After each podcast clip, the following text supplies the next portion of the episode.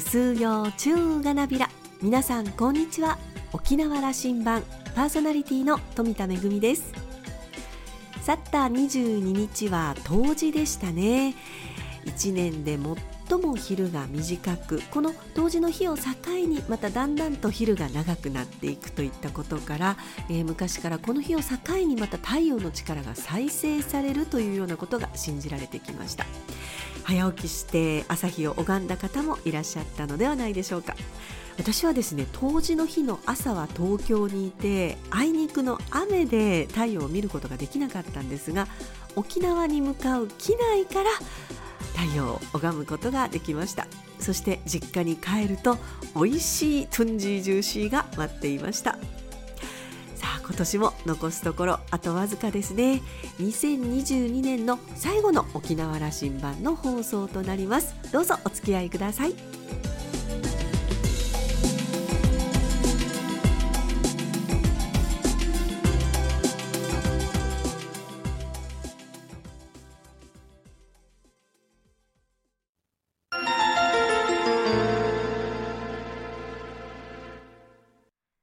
那覇空港の2本の滑走路が一望できるレキオスラウンジ。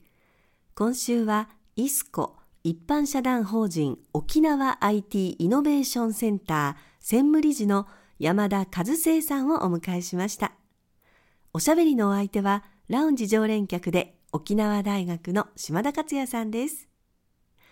山田さんは1964年生まれ大阪府のご出身です。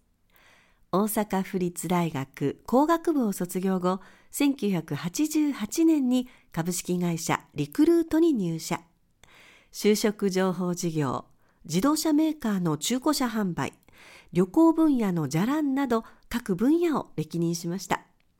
じゃらんの沖縄担当として中国富裕層向けの PR や離島 PR を手掛けました。2017年から沖縄市観光物産振興協会の事務局長を務めた後、一度沖縄を離れますが、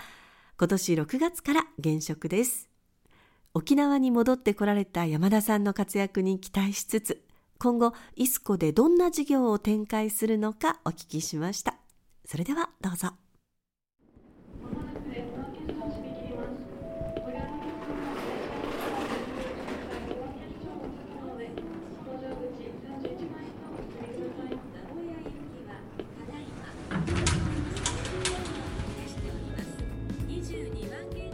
あのリゾテック、はい、あの会場行きましたよ。ありがとうございます。1万3000人人が集まったんです、ね、そうですね。そのビジネスイベントでね、これだけ人が集まるというのは、沖縄じゃなかなかすごいですよ。はい、あの本土のえー、とイベントで、まあ、IT のイベントで CTEC っていうイベントがあるんですけれども、うん、まあ、そこよりもおそらく賑やかだったのかな。東京でやる IT 系の最大級ね、はい、そうです。で、えっと、やはり皆さんその、まあ、辺境である沖縄でしかも業界が IT と絞った中で本当皆さんどれだけできるのかなっていうふうなところを期待と不安を持たれてたんですけれどもあの僕一番の成果はあの出店者が皆さん笑顔で、えー、ちょっと疲れながら、えー、帰っていただいたのがすごくあの成果だったなと思ってます。あの滞留時間も長かった感じがするな、僕は、はい、あの半日させてもらいましたけど、はい、多くの人が本当にこのビジネスの交流に来ている人たちが1万3000といってもねあの物見湯さんという数ではない数字だなと僕はお見受けしましたよ、はい、はい、ありがとうございます。あの今年はあの昨年が実はキッチンカー5台だったものを、うん、今年は実は9台にしました、うん。うんでしかもあのここでしか食べれないものとかもいくつか出していただいているので、まあ、あの滞留時間を増やすというところも我々事務局としては考えてます、ね、その時間大事ですよね、はい、あのここで会った人がそこで1時間のビジネスミーティングもできるみたいな空間もあってね、はい、そうなんですよ。あのそれが東京ではなくて大阪ではなくて沖縄でできるっていうところがすごくいいんじゃないかなと思ってます。まさにリゾテックというネーミングもそういうことだったわけで、はい、リゾートでテクノロジーでしょ。おっしゃる通りです、はい、これどう発展させていきます？えっとですね、今年は、えっと、その観光かける IT みたいなことを、まあ、やりましたと。で事前のもおそらくその路線は、えー、続けると思うんですけれども今度はその沖縄の課題みたいなところをもうちょっと解決できるような、えー、フェアにしたいなと思ってますし例えばあの教育かけるその IT みたいなところって日本全国、まああのえーと、グローバルに比べるとまだまだ遅れている部分といいますか開発できる余地があるのでその辺りは少しテーマとして振ってもいいのかなとか思っているところです。あのまあ、この四半世紀という言葉出しましたけど、はい、四半世紀に新しい21世紀の沖縄の経済論みたいなのを議論している頃、まあ、2000年前後だったとした時にね、はいうん。っぱりあの柱が観光これが本格的に産業として指導して、はい、そしてそれを追っかける形で情報産業といって、はい、まあ20年超なったわけですよね、うん、いよいよそれをねあのもうその観光と比肩するというかあのというような産業に、もうなってきてる。それを次のステージにする、はい、こんな感じだろうと僕は思ってるんですけど。そう。あおっしゃる通りでえっと、今まで沖縄県はおそらく観光一本足打法でやっていたものをその我々がまあ支援させていただいている IT 業界が裏方に入って、えっと、ちゃんとその一本足打法ではなくて2本足3本足にしていく必要があるのかなと思ってます。この3年間のコロナ禍を経てね、はい、沖縄の産業新しいステージやっぱりあの一皮向けさせたいじゃないですか、はい、山田さんとしてはどんなイメージを、まあ、向こう10年を見通して今やるべきことこんな質問そうですね、あのー、このコロナの中、まあ、あのエキスポ自体は3年間あのずっと開催できたもののじゃあ、えっと、実際に、えっと、沖縄と、えっと、海外特にあのアジアの方々との交流ができたかというとそうでもないので僕らとしてはあのグローバルを再始動させたいなと思っています。で当然、観光の分野で再始動させていらっしゃいますけれども我々は IT の分野でグローバルを再始動させたいなというふうに考えていますあのグローバルというのはその国内じゃなくて、はいまあ、まずはアジアに開けているそうです、ね、ビジネスにちゃんとなれるかというですね、はい、あの国内はもちろんそのおろそかにするつもりはないんですけれどもさらに我々沖縄という位置関係から見て右ばっかり見るのではなくて左側つまりアジアの、えっと、玄関口としての沖縄の機能をもっと充実させたいなと思っているところですね。でえっと、僕らとしてはまず手始めに、えっとまあ、県外あ国外で MOU 包括連携協定を結んでいる団体が17団体あるんですね。台湾や、はいえっと、中国で、えっと、バルト三国、えー、シンガポール、えっと、あとベトナムですね。でこの辺りつまり沖縄と直行便が飛んでいるエリアについてはまずはそのイスコおよびその沖縄の存在をちゃんと知っていただくでそこにメリットを感じていただいて人流だったりあるいは技術的な交流ができればというふうに考えているところです今には大陸はまだ入ってなかった、えっと、MOU は入ってなかったですね。はい、これはあの進めましょうね。はいおっしゃる通りですね、うん、はい。特に深センを含めて、うん、えっと、中国で進んでいるところはいくつもありますので沖縄に新しい技術だったり沖縄の技術を、えー、その中国大陸の方にも提供したいなと思っているところです。それの沖縄としての強みはあこの、まあ、情報系の産業論でいうとどういうことだというふうなことが言えるんですか、えっと、もういくつもありますけれども例えばですけれども沖縄って実は国家戦略特区になってますよね。はい。でここをもっと活用できて沖縄をその実証の場として、えっと、いろんな形で活用していただきたいと思っています。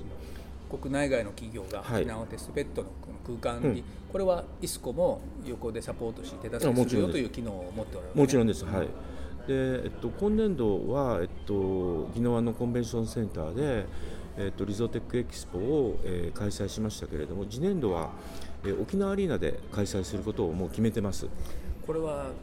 沖縄市観光協会の前あの事務局長があのなんとか個人的ないや違います違います。誘導でそうしたんですいやいやあのトータル的に見て、えっと、沖縄アリーナでやるメリットと、まあ、あの今あお借りしている、えー、コンベンションセンターでやるメリットちゃんとその検証して、えっと、今回について次年度についてはアリーナでやろうと。いや沖縄アリーナいいですよ、はい、あの周辺もあの、まあ、駐車場の問題とかいろいろ言うけどもあれかなりねあの軽減できてる。あの、はい、工夫でイオンライカムからの直行で周りのサポート、はい、えー、駐車場のサポートとかで。はい。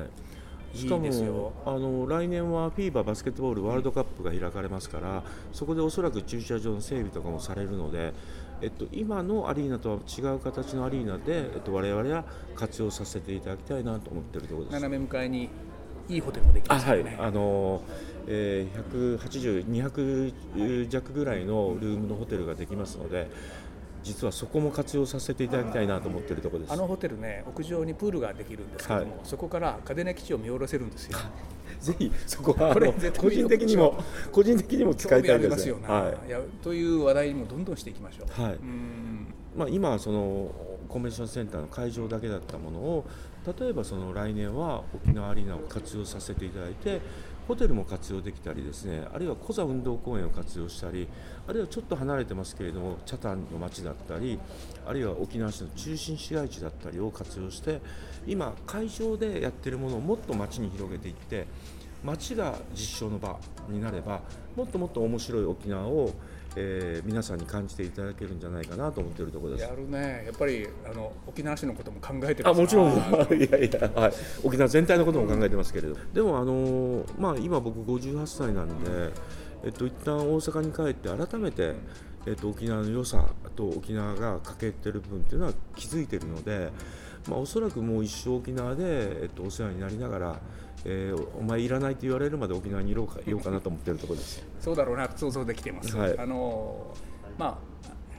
いいでしょう。沖縄のこれからのあの展開をこう見たり想像したりそうですね。考えたり一緒に動いたりしてくださいね、はい、あの可能性しか感じないので。まだ話は終わりませんよ、はい、あのイスコに僕はお願いがあります、はい、これから四半世紀先のこともまた想像しながら、うん、ぜひ若い世代にどういう機会とチャンスと成長の機会を与えれるかということは、もう考えになっていると思うんですけど。そうですね。はい、えー、ちょっといくつか例も挙げながらはい、あの先ほどちらっと触れましたけれどもあの教育の部分を、そのどうデジタル化していくのかっていうところと、えっとまあ、若くはなくて、まあ、30代になってしまいますけれども、まあ、30代今若いのかな、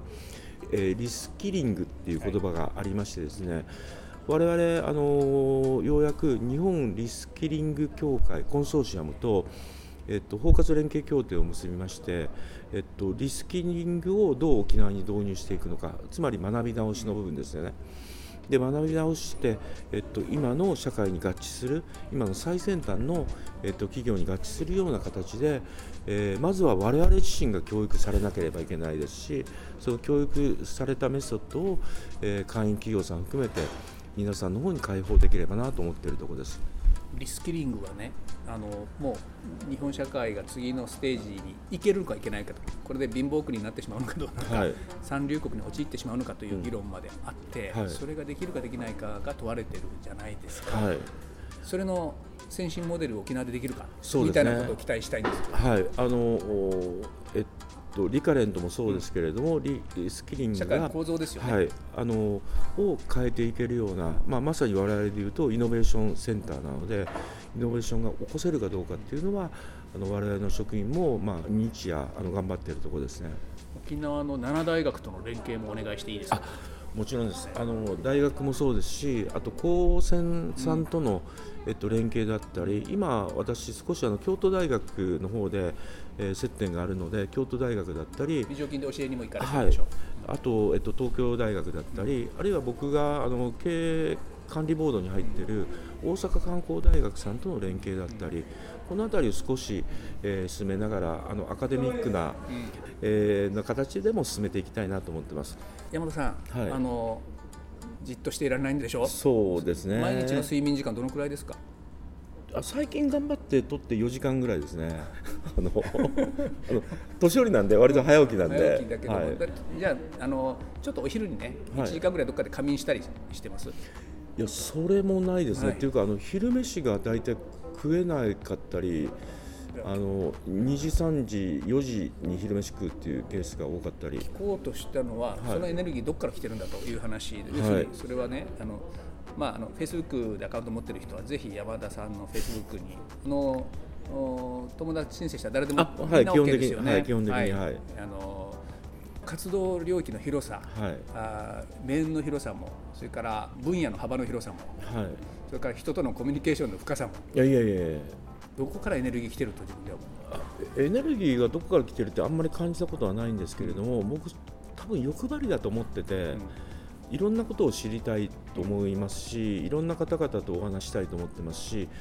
例えば打ち合わせをしながらわからない言葉があったらもうすぐあの横で Google で検索してあこういうことを言ってるんだなっていうふうに思ってそ分かるとさらに議論が深まったりするので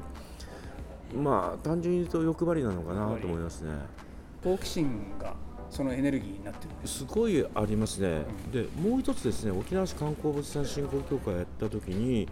僕訓練したのが、えっと、物事を俯瞰してみようっていうふうにちゃんと意識して俯瞰してみるような形にしました、まあ、いろんな問題もありましたしいいこともありましたけどちょっとあの一歩下がって、えっと、視座っていうんですけど視座を高めて俯瞰してみると僕らがやってることが正しいか正しくないのか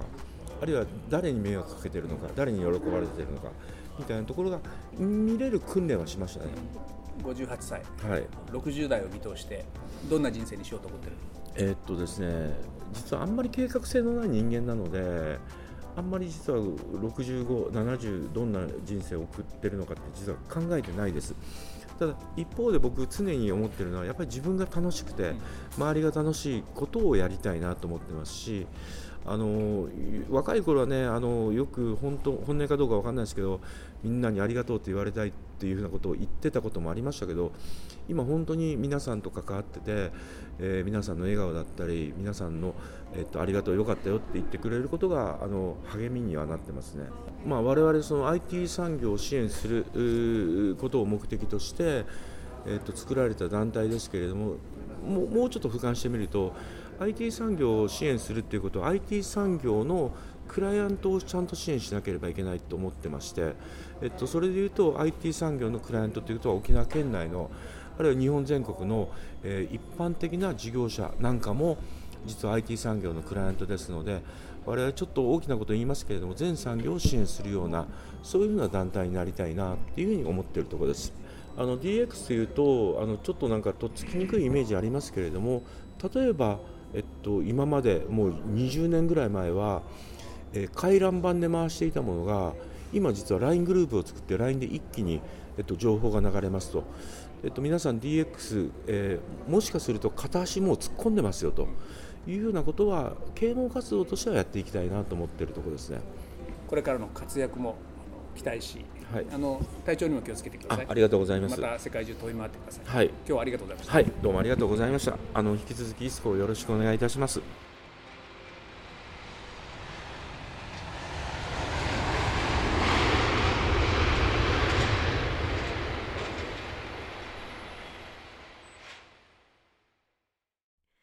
ご多忙の山田さん、いつも急いでらっしゃるイメージがありますね。確か沖縄羅針盤の昨年のオンライン忘年会の時にも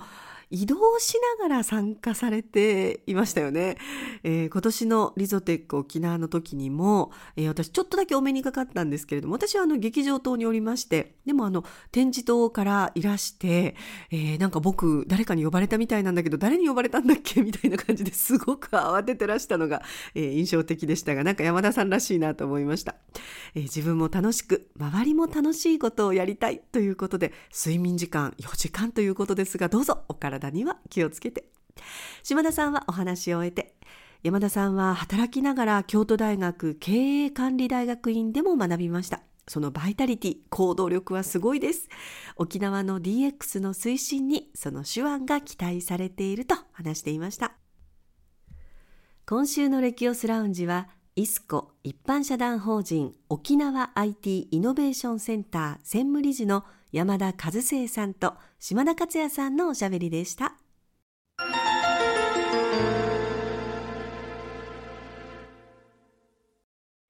めぐみのあしゃぎだよりのコーナーです。今年もこのコーナーではたくさんの舞台公演のご案内をしてきましたが、今日は来年2023年年明けすぐ1月の8日日曜日に宜野座村文化センターガラマンホールで行われますガラマン沖縄芝居公演のご案内です。今回は豪華2本立て時代迷路歌劇ナチジンヌンドゥンチと女味花嫁道中の2本立てです。2回公演で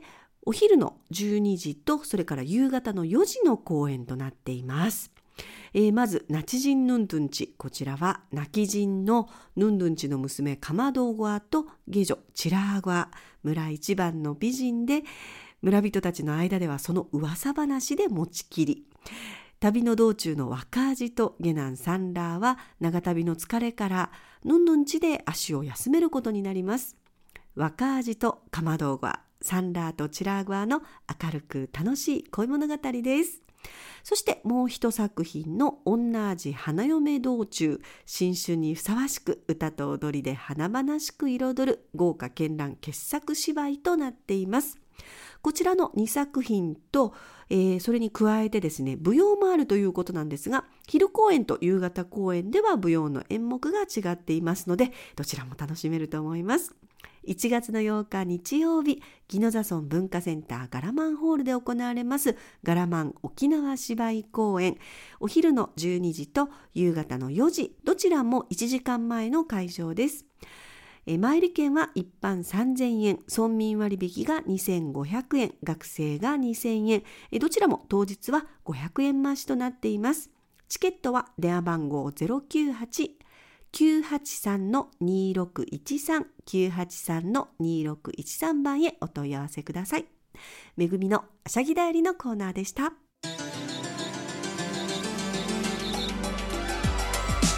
沖縄羅針盤の過去の放送音源はポッドキャストでも配信中です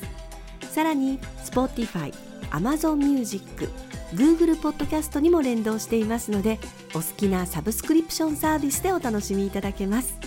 各サイトで沖縄羅針盤と検索してください。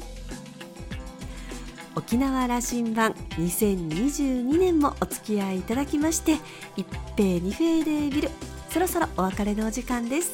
パーソナリティは富田恵でした。それでは皆様どうぞ良いお年をお迎えください。